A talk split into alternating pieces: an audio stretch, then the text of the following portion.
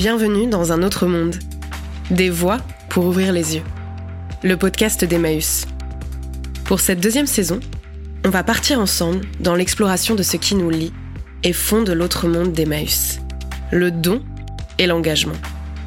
À Poitiers, Marseille, dans le Doubs. Avec Mireille, Lara, Aurélie, Laurent, Amine, Joël, Jean-Christophe, Pascal, Fatia. On va aussi se poser des questions, échanger avec des personnalités qui pensent notre monde pour nous éclairer. J'espère que tu me suis. On est attendu.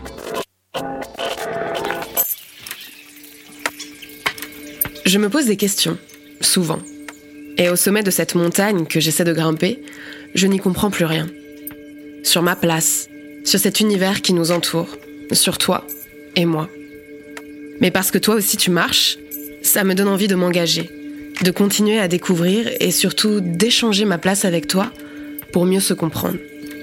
Te donner ce que je comprends de mon monde pour créer le nôtre. C'est un peu ça l'engagement. Ce don de soi qu'on a parfois du mal à saisir, mais qui est plus fort que nous, parce que c'est ce qui nous fait vivre ensemble. Alors je suis toujours sur ma route.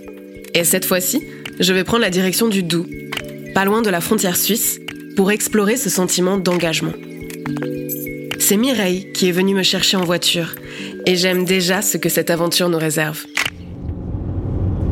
Bienvenue à vous hein, dans notre très belle région, Bourgogne-Franche-Comté, avec de la gastronomie idéale. Je m'appelle Mireille, je suis de Haute-Saunoise, euh, du pays des militants, donc euh, bon, c'est pas loin, hein, c'est à une heure d'ici. hein. Et puis mon mari a trouvé euh, du travail euh, en Suisse, puisqu'il est spécialiste en céramique. Je l'ai suivi avec euh, mes trois enfants. Voilà comment a débuté l'aventure d'Emmaüs. Quand j'étais cliente à Emmaüs, euh, j'ai demandé ce qui se passait de l'autre côté. J'ai proposé mes services et puis finalement, euh, ça s'est bien passé puisque ça fait 12 ans que j'y suis, donc que je suis restée. Je suis coprésidente du comité d'amis Emmaüs Le Russet. Voilà, petit comité d'amis. Colibri du Haut-Doubs, comme je dis toujours, parce que ça fait partie des plus petits comités d'amis euh, de France. On a 35 bénévoles euh, adhérents et puis euh, une vingtaine de bénévoles actifs. Et voici notre boutique. Sympa, hein?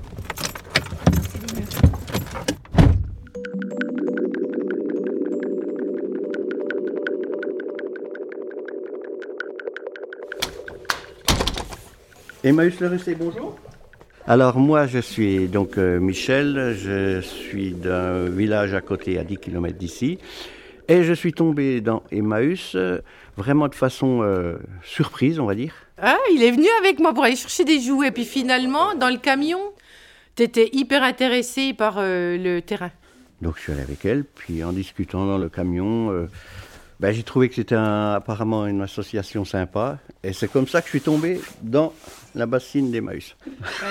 non, mais ça, c'est, je crois que c'est la plus belle rencontre Ouais, que j'ai ouais. faite, Michel.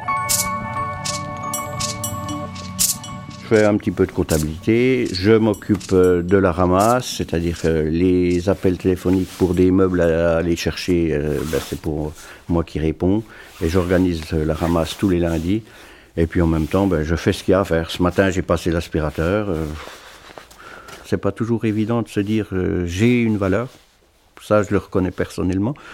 En faisant des choses, euh, je me disais peut-être que je me valorise, mais j'avais toujours eu cet esprit de dire euh, il faut que je me mette au service de, de quelqu'un. Voilà, pas uniquement euh, m'intégrer dans mon travail. C'est ça qui m'a un peu poussé à faire du bénévolat. On se sent un peu comme chez soi, tu ne trouves pas? Ce petit comité d'amis, comme ils l'appellent, trouve bien sa place ici. Ils s'y sont tous retrouvés par hasard, au détour de leur chemin. Et depuis, ça ne s'arrête plus. Deux boutiques qui réceptionnent, trient et vendent des objets pour leur offrir une deuxième vie dans un esprit solidaire. Puisque l'argent des ventes permet de financer des initiatives locales, nationales et même internationales. Mireille est heureuse ici et guide chaque personne dans une joie assez communicative, je dois dire. Il y a une autre bénévole qui est arrivée, Séverine. Elle est en charge de la communication et de la vente en ligne sur Label Emmaüs. Moi, j'ai revu toute ma carrière professionnelle. Avant, je travaillais dans le milieu bancaire. Ça me convenait plus. Mes valeurs étaient plus en, phase avec ce que je recherchais. Donc, j'ai revu ma façon de consommer. J'ai recherché un travail qui pouvait coller au plus près de mes convictions, travailler avec les gens. Et je travaille à un temps partiel, volontairement. Et du coup, le temps qui me restait, j'avais envie de l'offrir euh, pour aider les autres. De mon point de vue, euh, chacun fait ce qu'il peut. C'est-à-dire que moi, j'ai volontairement et la possibilité aussi euh, financièrement, je peux me permettre de travailler un peu moins. Donc j'ai la possibilité de donner de mon temps. Celui qui peut donner de l'argent ou qui vient donner des objets à Emmaüs, on donne tous de la même manière en fait. On donne tous quelque chose et on participe à quelque chose. On reçoit, on reçoit sur plein de choses. En fait, nous, on a l'impression qu'on aide ben, les jeunes et services civiques à apprendre beaucoup de choses pour le monde du travail, pour pouvoir les aider à trouver du boulot. Mais eux nous apportent aussi beaucoup sur leur quotidien. On n'a pas toujours conscience de ce que c'est aussi le, monde d'aujourd'hui, et pourtant je suis pas très âgée, mais sur le milieu défavorisé, les jeunes, euh, les... il y a certains qui ont des difficultés à l'école, euh, il y a aussi euh, ben, les religions, tout ça. Donc on apprend énormément de choses les uns sur les autres.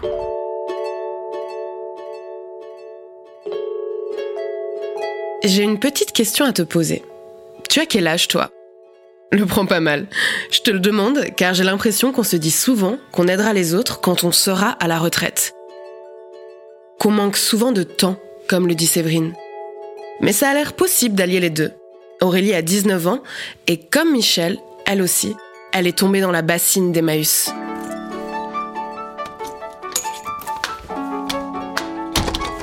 J'ai appris à prendre de l'autonomie à avoir plus confiance en moi, parce que j'étais très timide. Le contact avec les bénévoles, ça a beaucoup changé euh, beaucoup de choses. Moi, j'aimerais bien ouvrir ma boutique, peut-être avec la seconde main, ou ce serait mon plus grand rêve.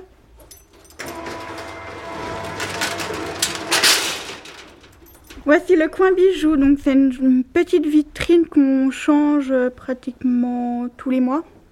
Il y a beaucoup, beaucoup, beaucoup de vêtements. Il y a des draps anciens en lin, il y a des draps brodés qui sont mesurés.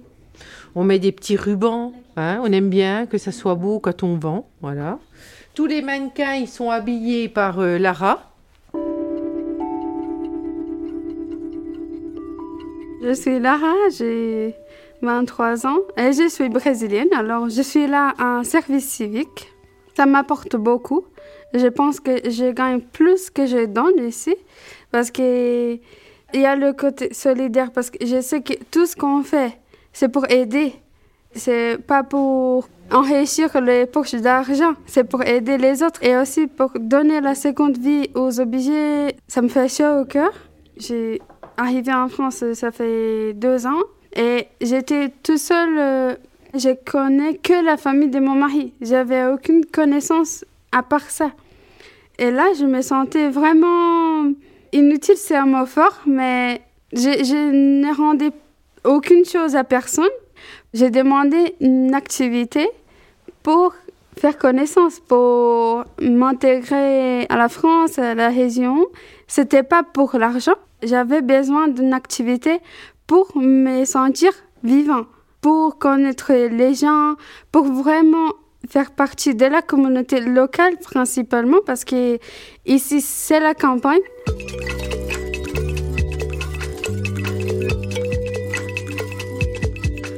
La solidarité, mais c'est pas que avec les gens qu'on aide, mais aussi avec les gens qui viennent ici comme moi, par exemple. C'est vrai que ça a bouleversé ma vie. J'ai des sujets à parler. Je, peux venir ici et dire aussi comme c'était passé mon week-end. C'est des choses simples, on ne se rend pas compte, mais si on est tout, tout le temps à la maison, on connaît personne. Et maintenant, j'ai j'ai une vie, c'est vraiment comme ça. J'ai une vie, je peux rencontrer mon mari le soir et dire comment c'était ma journée, qu'est-ce que j'ai appris, qu'est-ce que j'ai monté en compétences. donner, c'est recevoir. Je veux dire, il n'y a pas une culture financière là-dessus, je dirais, quand on donne. On se retrouve, on se dit, tiens, qu'est-ce qu'on va faire aujourd'hui? Euh, on a des vraies missions, on est content de ce qu'on a fait. Il y a plein d'échanges comme ça qui sont bien. Euh, c'est notre mission, quoi. Je veux dire, on ne se pose pas la question quand même. Hein.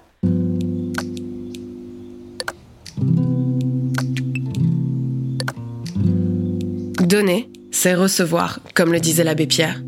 Ça peut paraître un peu simple, dit comme ça, mais à en écouter Mireille, Michel, Séverine, Aurélie, Lara, cette petite phrase prend tout son sens.